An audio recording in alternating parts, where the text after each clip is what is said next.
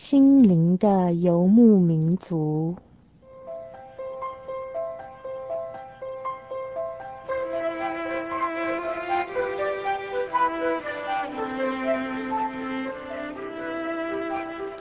在这个谁都不管谁的后现代社会里，每一个人的心灵都是游牧民族。成长的过程就是寻找的过程。每一颗漂泊的心灵，其实都在寻找生命的绿洲。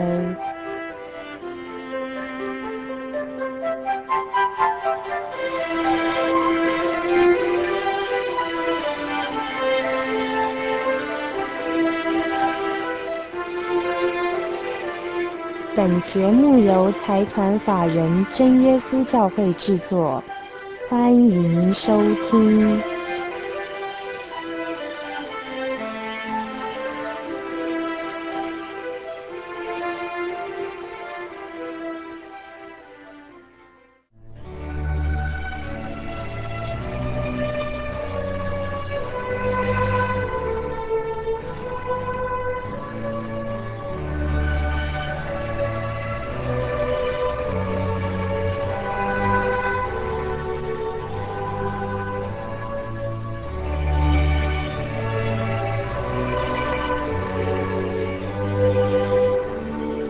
嗨，心灵的游牧民族，在空中的朋友，大家好，我是 Kevin，欢迎大家今天再次的打开收音机来收听我们的广播节目。今天在节目的最开始啊，Kevin 好想好想要问大家一个问题哦，在现在这么一片这个不景气的这个风潮下哈，不知道您最近的心情如何啊？怎么说呢？其实我们有时候忙着赚钱哈，忙着工作，或者是说学生来讲忙着读书。啊、读书为了要求取好的这个学位哈，然后将来能够一样有好的工作，能够赚到钱，能够养家糊口，在这么样一个劳碌之下哈，可能很少有人会有机会去问你，你的心情到底怎么样？你快乐吗？你高兴吗？你是不是对自己现在的生活的状况感到很满足呢？到底你的心情是怎么样？Kevin 好想问大家这样的一个问题，让我们思考一下。其实啊，Kevin 会之所以提出这样的一个问题哈，其实跟最近我读到了一段这个圣经的这个章节会很有关系。这段圣经说到哈啊，你该知道末世的时候必有危险的日子来到，因为那个时候人要专顾自己，贪爱钱财，自夸狂妄，棒赌。违背父母啊，又忘恩负义，心中不圣洁，没有亲情，又好说谗言，不能自约，性情凶暴，又不爱良善，好多好多这样的一个状况，这描述说所谓的末世的这个很危险、很混乱的这个社会。在最近，可能大家从很多的报章杂志，或是从很多的新闻里面哦，都觉得好多好多这样的一个事情，不断的在我们周遭在发生。这个社会好像变得好乱好乱，乱到我们自己都没有办法掌握。今天打开电视到底会看见什么？一方面是媒体的过度的这个渲染哈，但是另一方面呢，真的在这样的一个混乱的时代里面，真的是很多事情真的是无奇不有啊。那 Kevin 其实在投入这个我们心灵的游牧民族这个广播节目最开始的时候，会感叹到这个社会的这个变化。会非常希望能够透过这个空中啊，跟大家相约的这个时间呢，啊，能够散播一些能够安慰人的一些观念，能够让世界更祥和，让社会更和平的一些信息。那也从当中能够散播耶稣基督爱的福音，来跟大家做这样的分享。但是这样的分享哈，有时候必须要去谈到那个最真最真的东西。啊，什么是最真实的东西呢？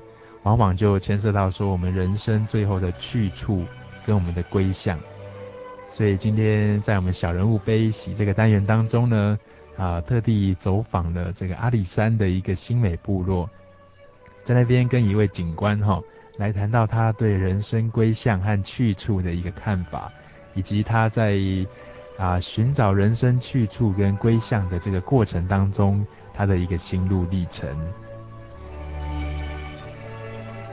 在还没进到他的生命的故事当中之前呢，我们照例啊要来啊回复一些在辅导信箱里面留话的一些啊听众朋友，来跟他们打打气、加加油，那也跟大家来分享他们的近况。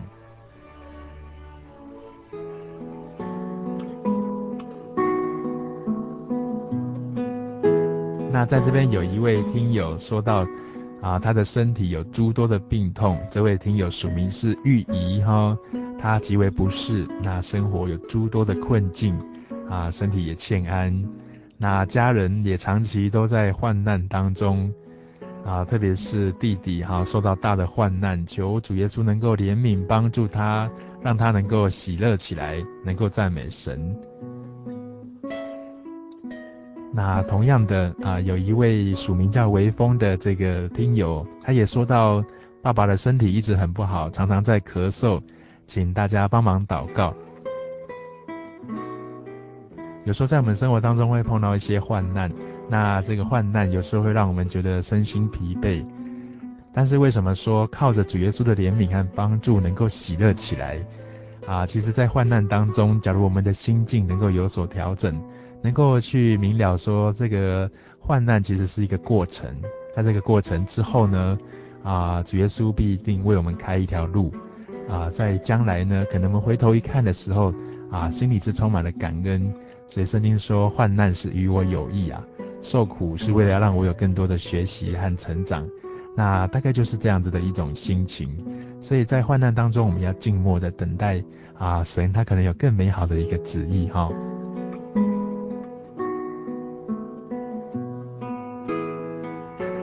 那玉仪哦，另一方面也提到说，他好想赶快得到圣灵的帮助。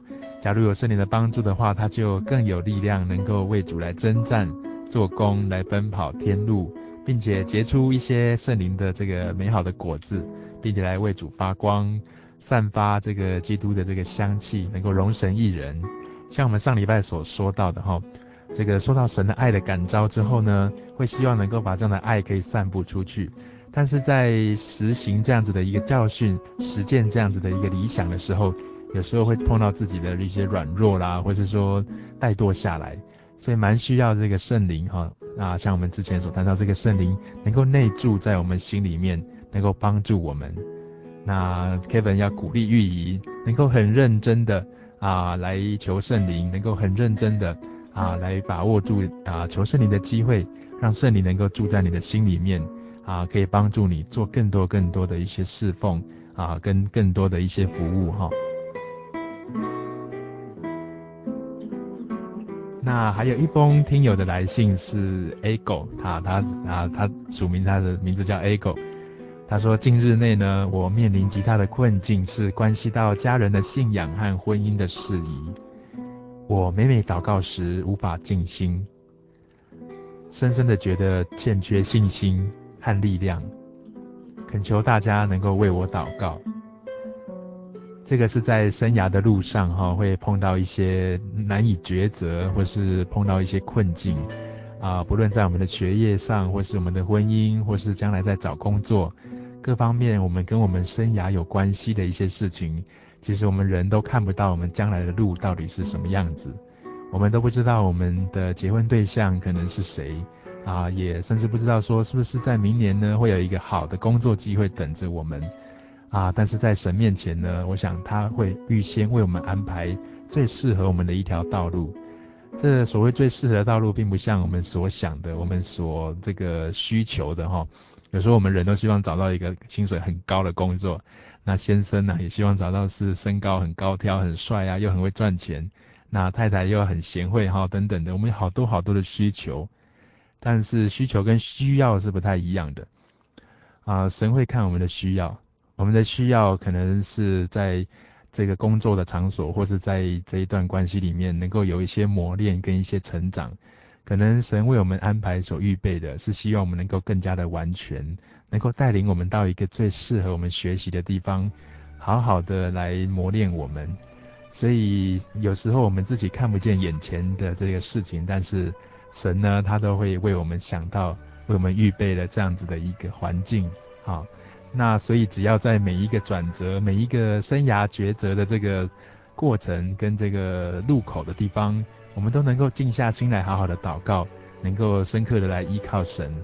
啊，我想在未来的这个路途上面呢，啊，每一步应该都有神美好的旨意跟他的带领，所以祝福 Eagle，那 Kevin 也会为你来祷告，也求神能够垂听你的祷告，能够每一步都带领你。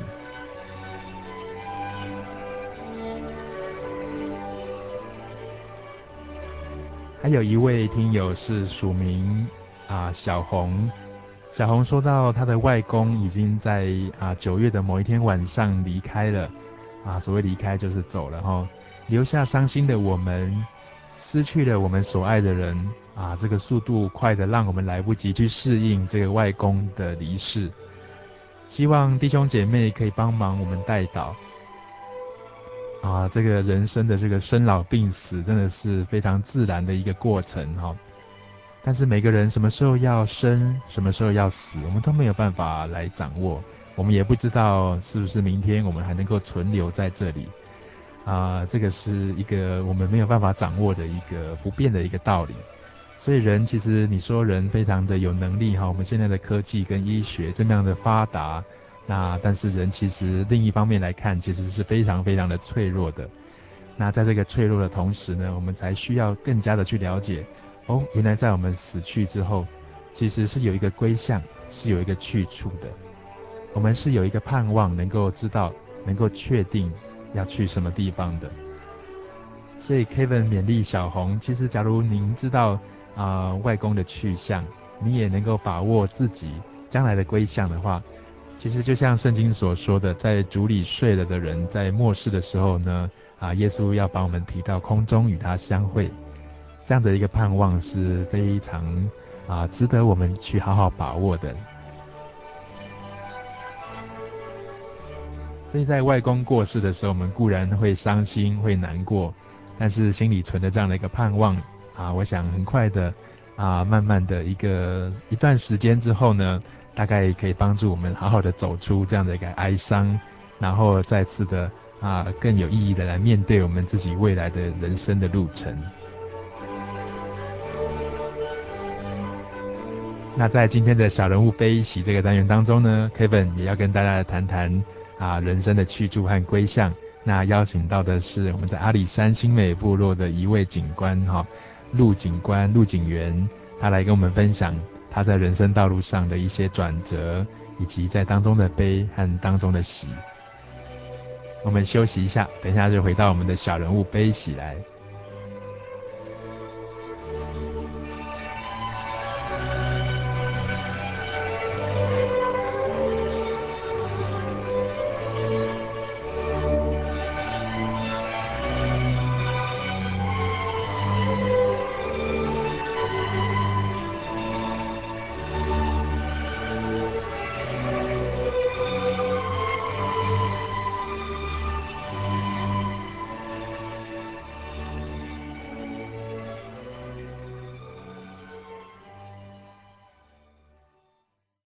小人物悲喜。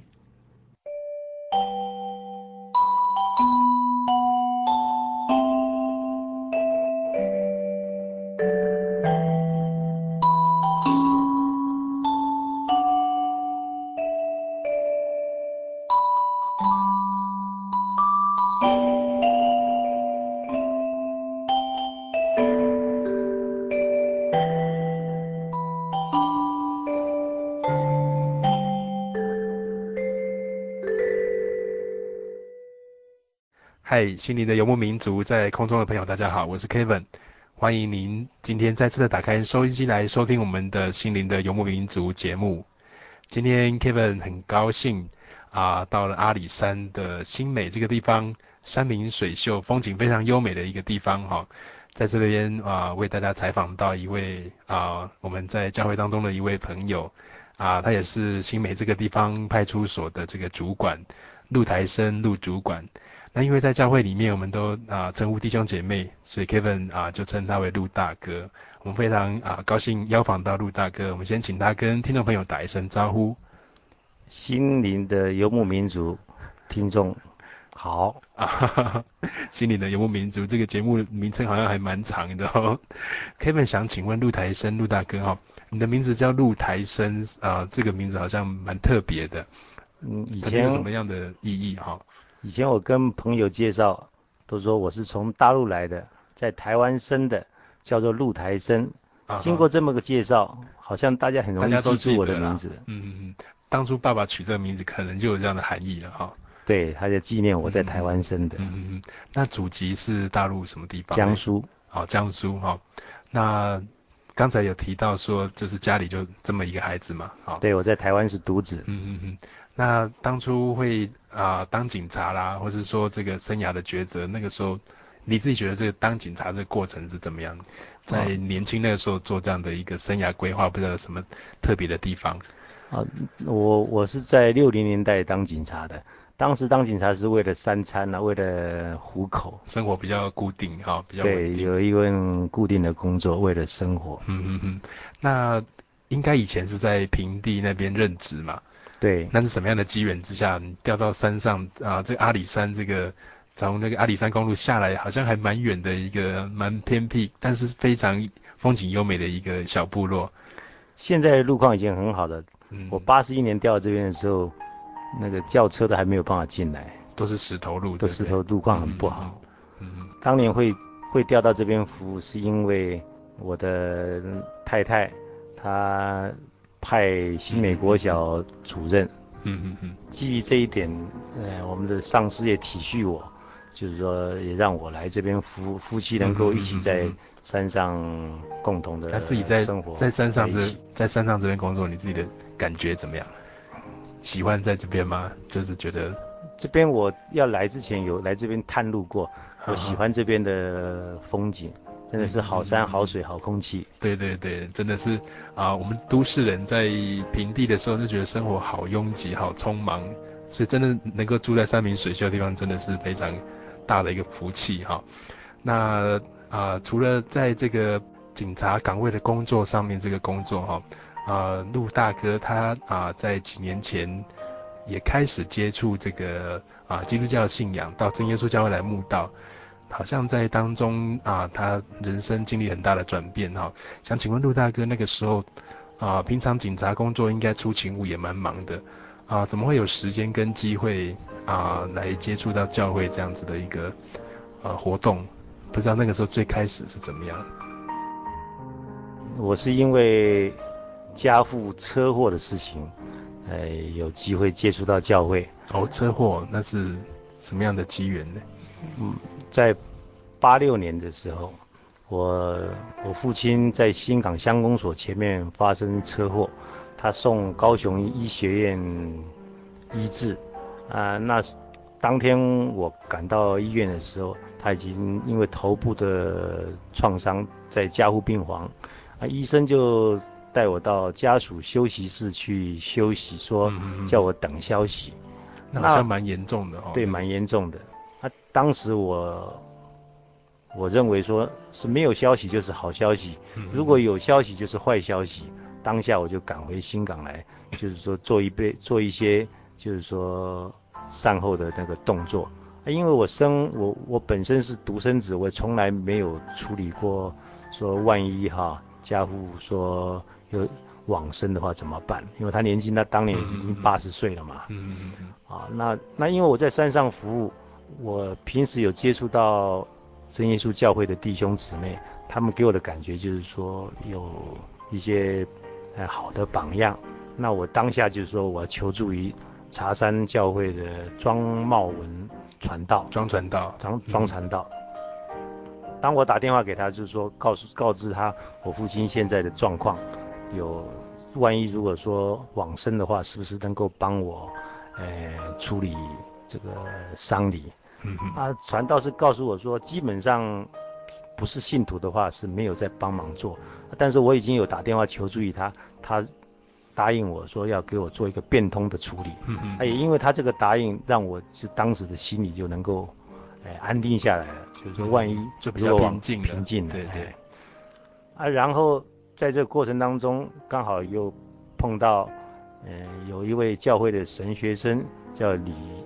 李宣真，啊学生，他刚好也来到新美教会，他知道这个事情以后，他就打电话给当时在高雄服务的赵明阳传道，哎，他赵赵明阳传道知道这个事情以后，他带高雄的弟兄姊妹去医院关心跟祷告。所以好像在嘉义这边也有人关心，在高雄也有人关心啊。是的，所以说我真的感到是真主对我有宠爱有加。嗯嗯嗯嗯。那那时候他们的关心都给你什么感觉？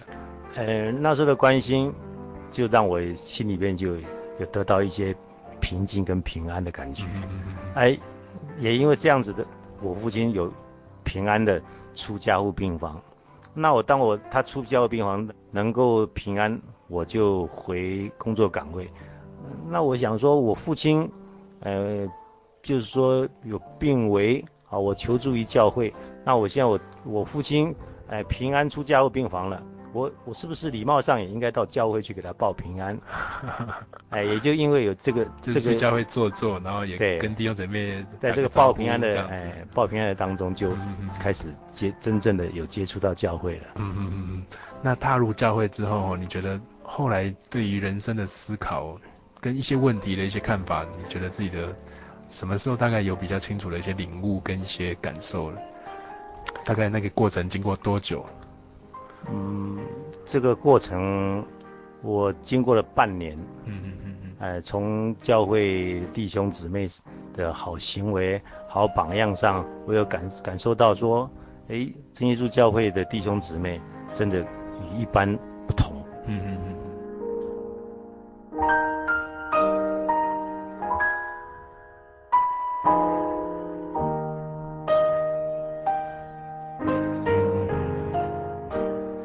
觉得后来呀、啊，好像很认真、很严肃的去思考这样的一个啊信仰跟人生的这个关联的问题的时候，那个时候那个经历、那个过程是怎么样？在这个过程当中，我一直有在墓道当中，就是我父亲就是卧床一年半的当中，就是说他往生了。嗯、他往生了以后，就是说教会造传道也都。帮我办这场丧礼，那我也请教说，传道说，那我要准备些什么东西呢？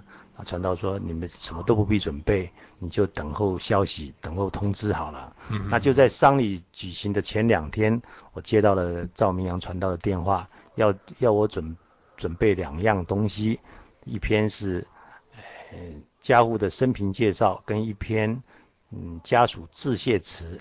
那我心想，这个东西我都自己都会写。嗯、我就欣然没有问题了，没有问题。嗯，我就当晚我就开始在写这个东西，写当在写这些东西，我脑海已经浮出来一个问题了。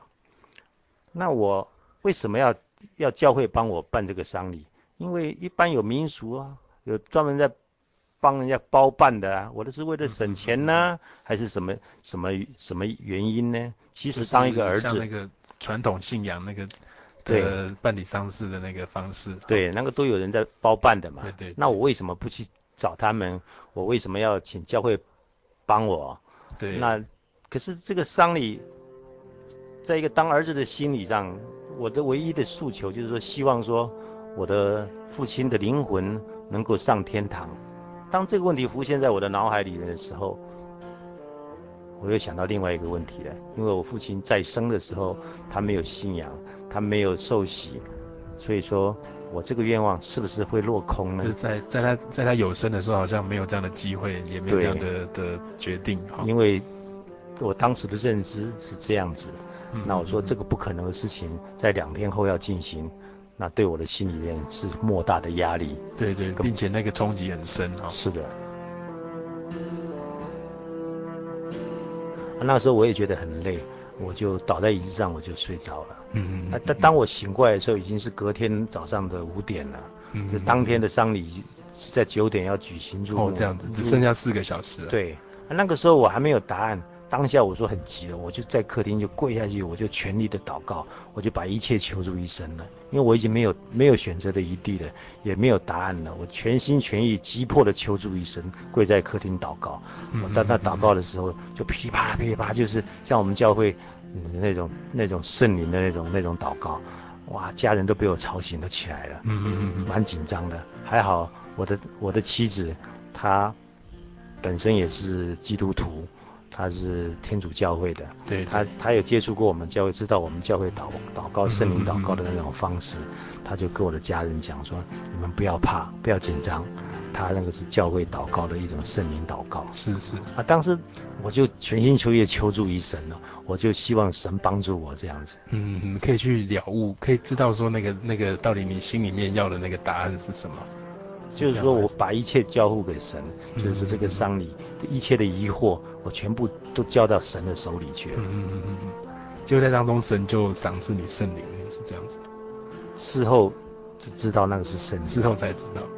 哎，因为事后很奇妙的事情就在我祷告完以后发生了，就是说我祷告以后，我就坐到我我儿我大儿子的床床头，哎，我看他床头有放了一本圣经，我随手拿过来了，那本圣经我从来没看过的，我随手一翻，就翻到五行节圣灵圣灵的降临的那一篇。使徒行传那个使徒行传那个地方记载说圣灵降临的时候的一些情况啊，祷告的一些表象表，表象，嗯、啊，我看到了，我赶快给家人看，你看看。我给孩子讲，爸爸刚刚祷告，就是情况就在这边。嗯，嗯，嗯，那其实那个也是我第一次接触到文字上的那种感觉。哦，就是说你真的亲身的体会，在圣经当中找到一些验证、印证这样子，并且刚好儿子的床头竟然会有一本圣经，有有刚好有一本圣经 啊，随手打开就翻到了那一章节，那我自己也明了说，哦，原来这是圣灵的降临。嗯嗯嗯嗯，所以在当中哈，其实。祷告之后，心里比较稳了，对不对？对，就觉得很很平安，嗯，就觉得呃一切都很稳了，就原原来的疑惑好像都就没有了。那那一天后来丧礼告别式怎么样？后来我们就接着就赶到殡仪馆，到了殡仪馆的时候，那种情景真的很凄凉，就是一副棺材，一副尸体，什么都没有。就在这个当下，教会传道就到了。弟兄姊妹就帮着布置会场，做入墓礼，就完成了，啊，就开始举行了。当这个丧礼的进行，我的亲戚朋友反而都没有位置，都在外面，就是会场里面都是教会的弟兄姊妹，但是我都不认识他们。事后知道他们是都是嘉义教区的，我都不认识的人，他我们都是用用讲的，用唱的，哇，不像说隔壁其他的都是放录音带啊，哦，哎，那种。五子枯木什么的，哎，对，哇，那种感觉我就是非常的感动啊！当我要做家属致谢词的时候，其实我第一个第一句话，我本来要讲说，我希望我的父亲灵魂能够上天堂，但是我我想不用，我不用再讲了，因为我感觉到说，教会的弟兄姊妹已经帮我做了这件事情了。嗯嗯嗯嗯。那我我在耳朵旁边就响起了一句话。做做神的工，你可以白白得到，白白得到神的恩典的，白白白得到神的恩典，就在我的耳朵里边就响了这句话。我当我当下就做了一个见证，做做神的工，你可以白白得到神的恩典。嗯，那我真的是得到了。是是。那我得到的感觉就是说，当这个丧礼办完以后，我跟我的孩子就有一个一个反省的的问题在讨论。我跟孩子说。我们在社会上身为一个人，如果说欠人家人情能还人情，欠钱还钱，这两点如果做得到的话，应该就算不算失败了，就勉强还可以算一个成功的人了。但是这场丧礼办完以后，我们想一想，这些嘉义教区的弟兄姊妹，我们根本就不认识，素昧平生的，素素哎素昧平生，我我们要怎么去还？还这个人情呢？这些人我们都不认识，嗯、那你说钱用钱，这些也不能用钱去请啊，不像说其他一般民俗的可以用钱花钱来请请人家来念经啊，花钱花钱请请人家来来来阿祖靠翁啊，来哭哈，来哭啊，这这些我都不能用钱去，因为这些弟兄姊妹都是有事业有工作的人啊，他们先放下他们的事情，放下他们的事情来帮忙，这个不是用钱可以。可以去处理的，这样子我们欠的人情没有办法还，那我们怎么去面对这个问题呢？怎么做人呢？嗯、啊，当后来我们有得到一个答案，感谢主的带领，就是说我们就是就蒙受到主的恩典，呃做神的工可以白白得到神的恩典，那我们就跟孩子研究说，我们就是要投入神的工，当神的仆人，把我们本身所所受到的恩典，把它传扬出去，嗯、让更多人知道。弟兄姐妹他们这样子啊，素昧平生，他们来到这边哈，好像那个跟其他的这个传统信仰的那个丧礼的仪式比较之下，你觉得他们真的是蛮真情的，很真情，很真情，很感人的哈。那啊、呃，你也知道说，在基督教的这个爱，它让真情其实是白白得到的。是。那我们得到之后，我们只求说把它再回报，再把它传下去，这样子。是，是，我们是唯一一个可以做的，就是我们也投入神的工，就是当神的仆人，把我们领受到的恩典再传扬出去。嗯嗯嗯嗯嗯。所以很难得的是说啊、呃，在爸爸的那个丧礼、那个告别式那那个那一两天当中，好像你对一些啊、呃、人生很重要的一些问题的一些看法，好像都蛮有一些答案的。是的，是。后来事后我也有一种想法，呃，说我因为我在台湾我是独生子，我爸爸对我的管教是好像是一种放任式的。他从来没有念过我，没有讲过我，只要我高兴，没有什么不可以的。哦，这样子。啊，倒是这一次他卧病在床一年半的当中，他都不能讲话。嘿嘿。就是说，哎，反而带领我走上这条路。我我在想说，我要感谢我的爸爸，他用他卧病在床一年半不能言语的方式带领我进入这个信仰。我也在想说，这是我爸爸对我。一种无言的的带领，就是说，好像假如没有这个车祸啊，没有他的这生病的这个过程的话，是，好像在你来讲也没有这样的机会去寻找，去问这样的一个问题。是的，是是是。那我们先休息一下，我们再回到我们的节目当中，继续访问陆台生陆大哥。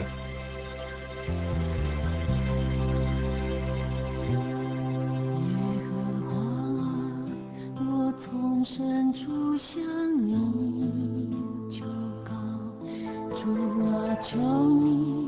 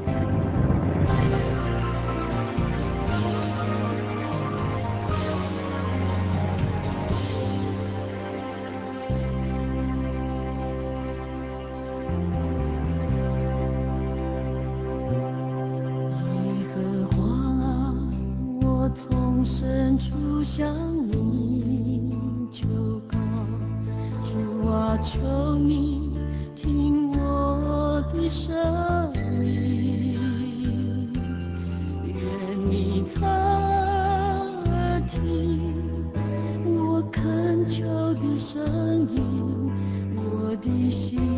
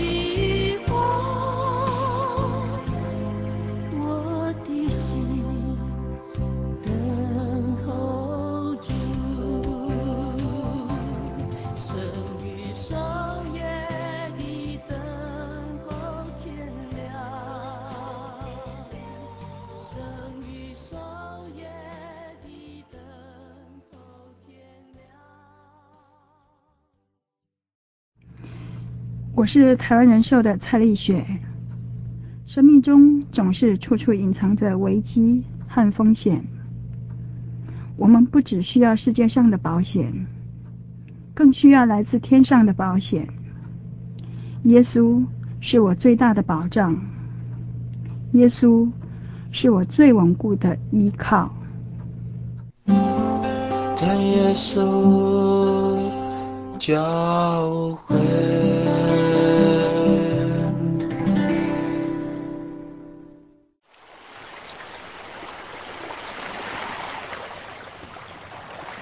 小伟，为什么你们教会的洗礼必须到郊区有河水或是海边的地方呢？哦，因为要在河水或是海边那一种流动的活水受洗，才有赦罪的功效啊，而且。这样子才符合圣经的教训和耶稣的示范。嗯，可是洗礼不就是你们基督教会入教的仪式吗？哦，不是的，它不只是仪式，每个人都必须要悔改，信靠耶稣，并且奉主耶稣的名全身受洗，这样才能够有功效的重生哦，并且能够和神重新和好。哦，既然活水洗礼是跟每个人都有关系的，那我希望能够有更多的认识。好啊。你可以到你家附近的真耶稣教会，更深入的查考这方面的道理哦。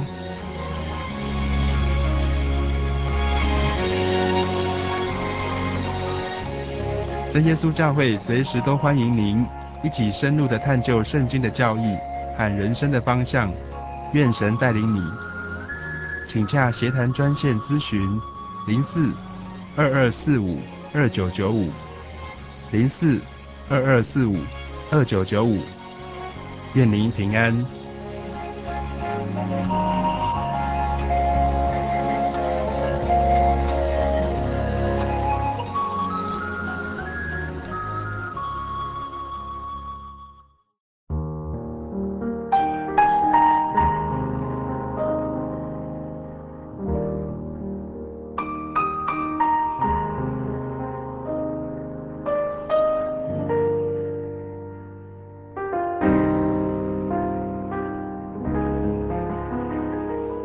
所收听的是心灵的游牧民族节目。大家好，我是 Kevin，欢迎你再回到我们的节目现场当中来。我们今天在阿里山这个新美的这个小部落这边啊，采访到的是派出所的啊陆主管啊，我们称他陆大哥，来跟我们分享在啊五六年前的一段很深刻的一个生命的经验。那啊 Kevin 想请问陆大哥哈，其实，在后来的这样的一个体会过程当中。一直到什么时候你才真正的啊，蛮决定的，蛮确定的啊，觉得说应该要受洗啊，来来归入真神，归入真教会。说到这受洗的过程，我也觉得蛮蛮特别的。我记得在那个受洗是在三月份，刚好是我们这边新山县的灵恩布道大会的日子，所以可以有受洗的机会。那当我第一个礼拜要受洗的时候，当天。早上一大早倾盆大雨，哎，传道打电话来说今天的天气受洗有危险性，嗯，因为那个溪水暴涨。哦，这样子。对，啊，以以以真耶稣教会来讲，因为一般教派水里，对，可能只是滴一个水，或者是说在会堂有个池子，但是我们教会来讲是在大水，按照圣经跟主耶稣的示范，对对对，哎，因为在山上的。溪流那种倾盆大雨，那个河水暴涨是相当危险的，那就知道要延期了。那就延期，说延下个礼拜。结果在第二个礼拜，我刚刚因为公务上走不开，啊，那教会说那也没关系，再延。所以真的是一波三折，一波三折不成。就在这个过程中，我就就想到圣经里面的一句话：是神在拣选我们的，不是我们在选神的。从这件事情以后。我就说什么时候受洗就由神去决定吧。嗯，嗯，那很很巧妙的就是说，在第四次的安排受洗当中，是六月二十号，刚好是我的生日。我在想说，我这四五十年当中的生日，六月二十刚好可以复合到能够受洗的日子。我看刚好这样就这么一次。嗯，嗯，所以说我在我生日的寿喜当中，我有重生的感觉。嗯嗯，我我真的感动的话都说不出来。哦，真的。嗯嗯嗯，所以那天去受洗的时候，上来的时候都说不出话来，那个重生的感觉是怎么样？嗯，就在受洗，我受洗起来，因为我的孩子、孙子，我已经当外公了，哦、呃，我的孙子、孩子都有去。在要受洗之前，我的我的女儿问我，说：“哎、欸，你要受洗，这么多人跟着干什么？”哦，我说。因为教会的人有很有很多人一起去到河里边去，嗯，我说他们就是这些眼睛在看我，看我受洗，他们就是见证啊。所以我受洗完的话，嗯，我的言行可能就要重生，要重生，要要要不一样了。嗯嗯嗯。那我那个我的我的外孙更更奇妙的问了有一句话说：“阿公阿公，你看寿喜怎么在那边一直哭？你在哭什么？”我就给我的外外孙讲说：“阿公是。”感动啊！我是感动的流泪，不是不是悲伤的哭啊。我说那那个外孙也是问我这句话，我觉得哎蛮蛮蛮有意思的。对对对，在寿喜重生之后，陆大哥觉得自己的这个整个的生命跟以前有什么样的很大的差别？你觉得自己感受得到最深刻的，或是一两件可能是什么？我的感觉最深刻就是说我在信主之前。的一些疑难杂症都没有办法解决的事情，也因为我信主以后，我得到了解决的方法。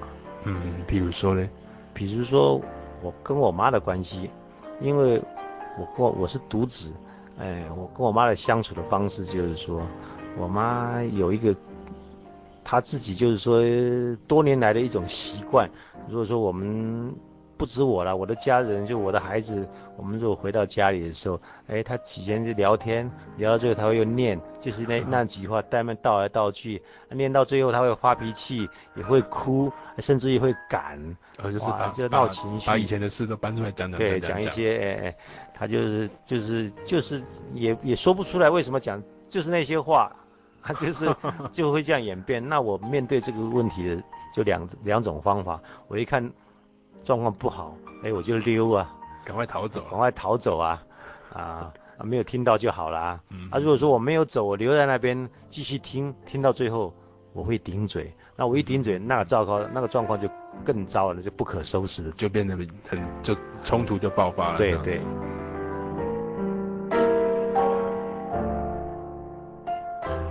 后来当我我有在信主墓道，那时候还在墓道当中，有一次我又。回到家里，刚好那天我的孩子们也都在，哎，我妈又开始这样子开始念了，哎，我看状况不对，我我又想要先闪，当我我要发动车要走的时候，哎，这次又特别，我妈忽然间出来就压着我车门，不让我走，我赶快就把火熄熄掉了，引擎又又关掉，我又到客厅坐，我在想说躲不掉了，我，我躲不掉了，我还有什么方法吗？当机我想到了，我说。我给孩子讲说：“孩子们，我们上教会好不好？我们上，我们去上教会。哎，奇怪，很奇妙的事发生了。我妈听我说要上教会，马上就跟我讲说，指着那个墙壁上的那个闹钟讲说，不必去。这个时候教会没有在聚会的。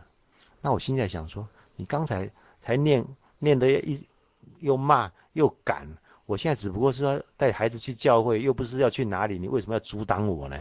哎。”我觉得这个这个这个跟以前不一样，我就当机就说：“孩子们，我们上教会。”我就带着孩子上教会。当孩子们也站起来跟我一起上教会的时候，我就发觉我妈妈就我她裂落了，整个人都松懈下去，就好像比如说松懈下去，感觉上好像有有什么东西从他身上离开那种感觉。哦哦哦。可是我那时候还还不会说很。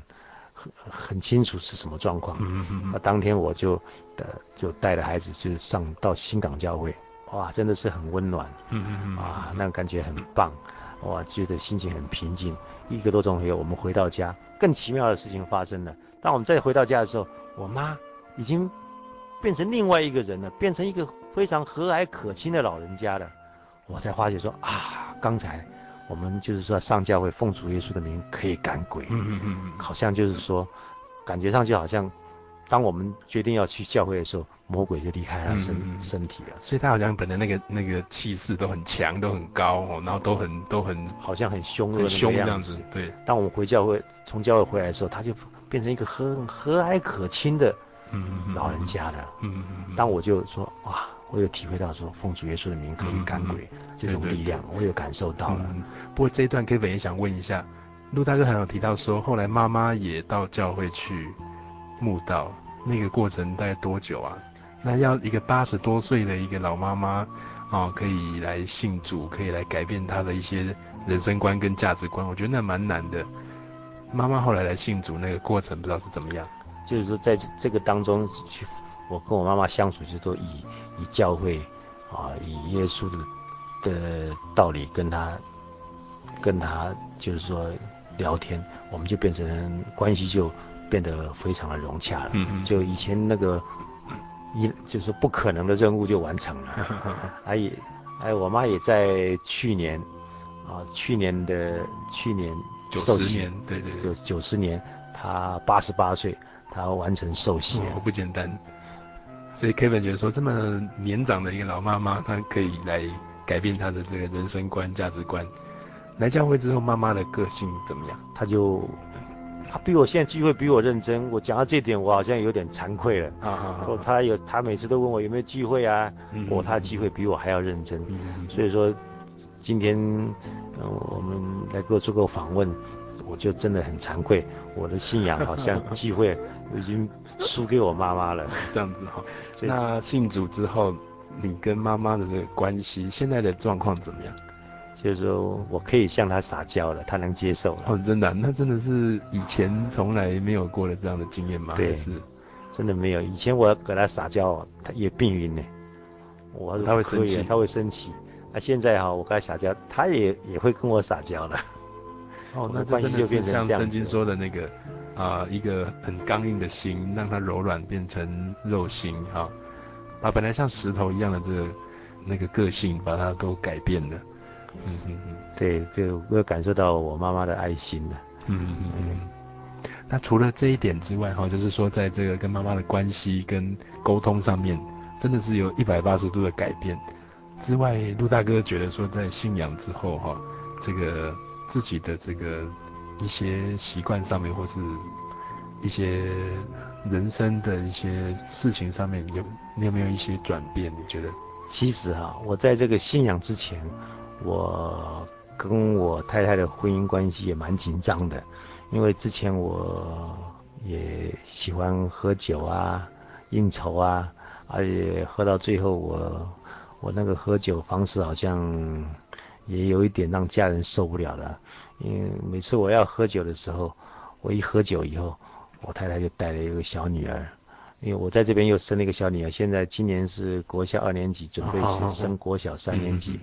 那我太太一看我喝酒，她就孩子带着去朋友了，去亲戚家了，就好像去避难了。所以说我们一度的婚姻已经很很紧张了，也因为我有这个信仰以后。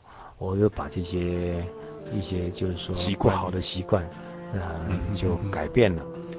啊，那因为就是说我所以会有这个转变，就是说，因为我因为父亲的那个恩典，我我既然要当神的工，要做神的仆人，我的言行上没有转变，我怎么去做呢？怎么去去做这个见证呢？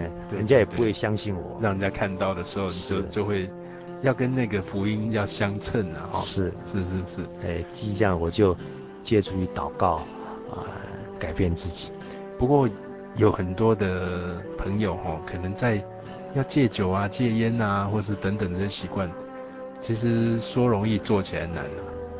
陆、嗯、大哥大概是那个过程是怎么做到的？你自己有没有有没有那种挣扎，或者是说瞬间就这样子改变的？我可以想了解这个的那个改变的过程呢？其实这个改变哈，我有一次跟三美派出所一个温英杰温警员在一起吃饭的时候，他有提过这件事情。他说：“陆大哥啊，哇，你真不简单呐、啊！你看破红尘哦，哇，你真的是不简单，能够把这个生活你那个呃习惯做一个这么重大的转变，真了不起啊！”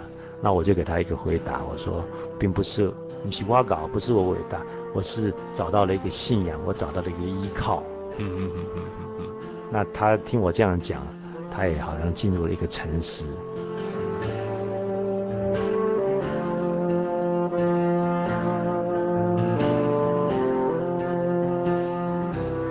那在这边刚好陆大嫂也在旁边哈，那她也是非常虔诚的基督徒，在天主教会聚会。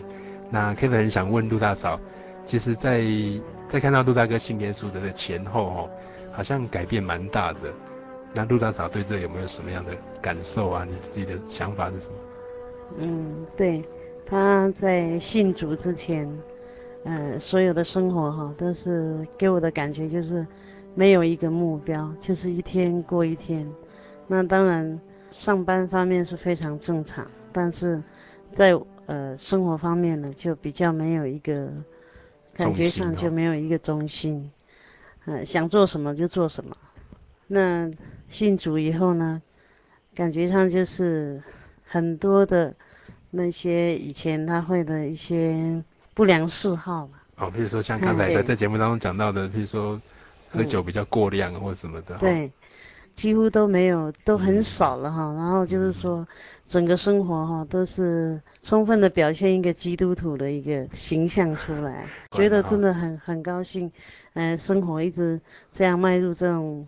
跟以前不一样，而且显得很安定，然后有很多事情呢都可以坐下来这样面对面互相的这样沟通沟通。嗯嗯嗯。我也很高兴说有这样的机会，虽然我是一个天主教徒，但是我很高兴说，呃，在很多的聚会里面，我都能够呃跟着他呃一起去教会里面参加，嗯，参加聚会这样子，嗯、也从。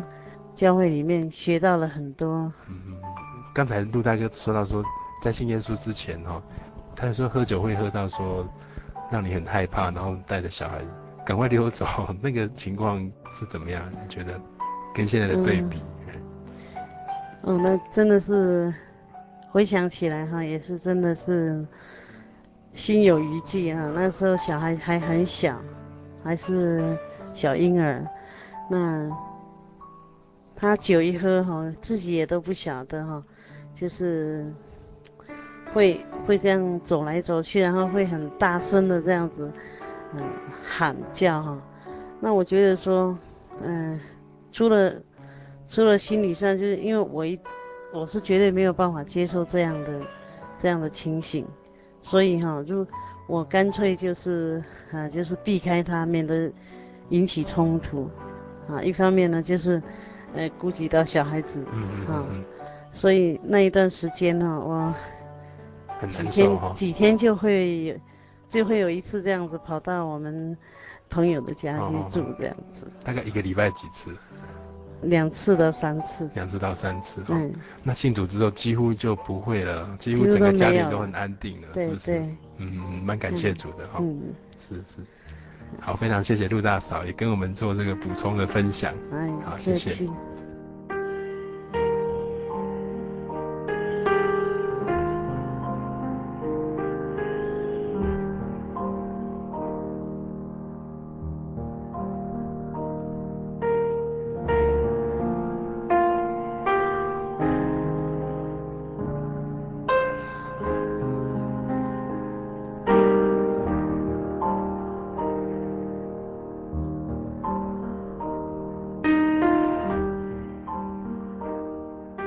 像我现在是阶级是一线四星，我就给他，那我就解释我这个一线四星，一线就是为民服务，站在第一线，有四颗星的服务品质，四星级的，哎，四星级的服务品质。啊，有时候同事会说，你怎么会有这种这种思考的模式呢？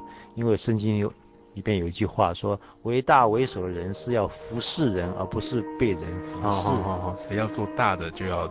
服侍别人，对，才能才能够彰显他那个价值价值。可以从圣经的这这段话延伸出，说这种理念现在对我的工作上非常有帮助。嗯嗯嗯嗯，对我们勤务工作、正义的宣导上都有很大的帮助。这是我信仰带给我的恩典。嗯。所以好像在工作岗位跟信仰上面，你会找到一些那个思考的一些整合。对，现现在的工作我又很很开心，我能够为人家服务。我我的服务品质能好，就是我追寻的目标，嗯、而且我得到工作上真正的快乐。嗯嗯嗯，以前没有过的，真的哈、哦。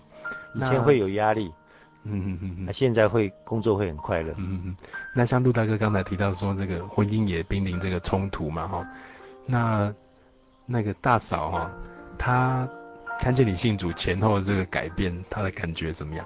哦这蛮奇妙的哦。我以前信主之前，我喝酒他会他会逃避，可是当我真的言行都做一个重大转变的时候，他会不习惯。他觉得很奇怪。他很奇怪，怎么会变成？哎，他会说怎么会这样子？有时候我我我要静静的欣赏他，他问我说我哪里做错了吗？我说没有，我只是欣赏你而已。他想说怎么你的一些行为以前都没出现过呢？就是现在都不一样了。对，嗯嗯嗯。啊，你们今天非常高兴可以邀访到陆大哥。那假如听众朋友听完这一集，你觉得蛮有感动的，啊、非常想跟 Kevin 或是陆大哥做更进一步的分享，我们都非常欢迎你来信。啊、来信你可以寄到台中邮政六十六支二十一号信箱，台中邮政六十六支二十一号信箱，或者是你可以传真到零四二二四三六九六八，零四二二四三六九六八。啊，把你想要分享的一些事情，或是说啊想要进一步询问的，啊，或是说你觉得有一些经验跟你在人生的道路上面有蛮类似的一些感觉的，啊，Kevin 或是陆大哥都非常希望你可以来信或是传真给我们。我们今天在阿里山新美这个地方啊，跟陆大哥采访就到这个地方，啊，非常谢谢陆大哥，谢谢，谢谢听众。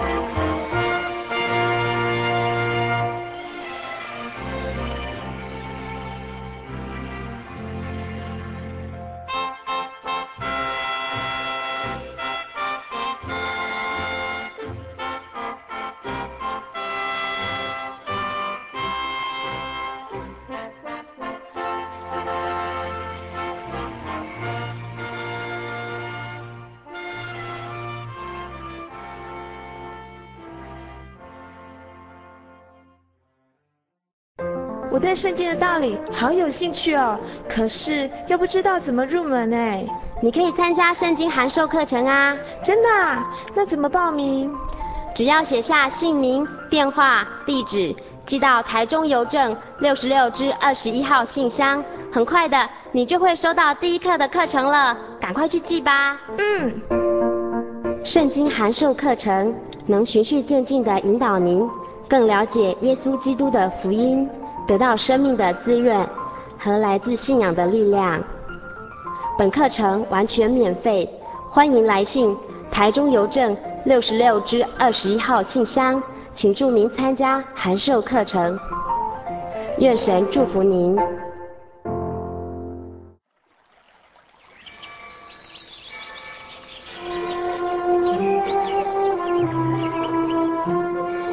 在这个地方，您可以找到生命的平安。在这个地方，喜乐就像泉水一样源源不绝。真耶稣教会总是敞开大门，欢迎您的加入。耶稣的爱是你我都可以享有的。真耶稣教会，台中邮政六十六至二十一信箱。欢迎来信，愿您平安。